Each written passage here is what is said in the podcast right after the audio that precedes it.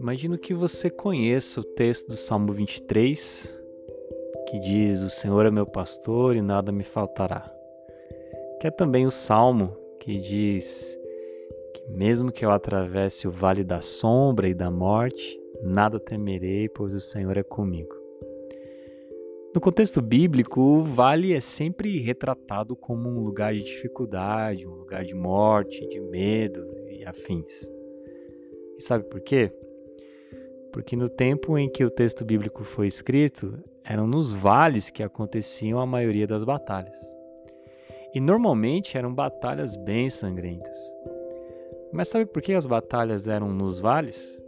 Porque eram nos vales que os exércitos se acampavam. E por que eles acampavam ali? Porque nos vales existe um recurso essencial para um ajuntamento: a água. É pelo vale que passa o rio. Mas por ser um lugar cercado de montanhas, a chance de uma aniquilação e uma investida inimiga é enorme. Por isso, Davi fala em outro salmo, Salmo 121. Eu olho para os montes e me pergunto de onde virá o meu socorro. Provavelmente Davi lembrou de como é estar no vale, cercado pelos seus inimigos. Mas aí ele continua sua, composição dizendo que o seu socorro viria de Deus. Mas hoje em dia as guerras não são mais como antigamente, não é mesmo? Provavelmente eu e você não teremos essa experiência de atravessar um vale como Davi teve e que usava essas experiências para compor suas canções, compor os seus salmos. No entanto, certamente eu e você atravessamos vales que a vida nos oferece, vales simbólicos, situações que nos deixam vulneráveis, coisas que acontecem comigo e com você que estão fora do nosso planejamento.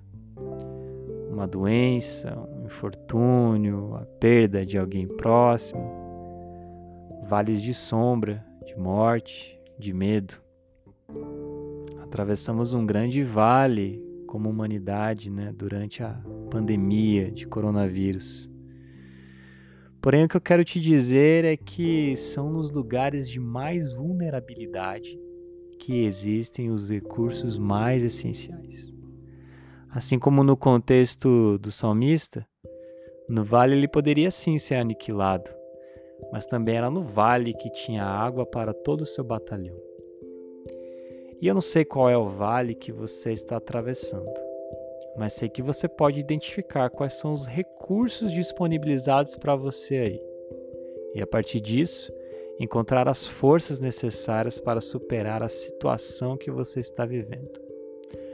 Meu conselho é apenas confiar e seguir em frente.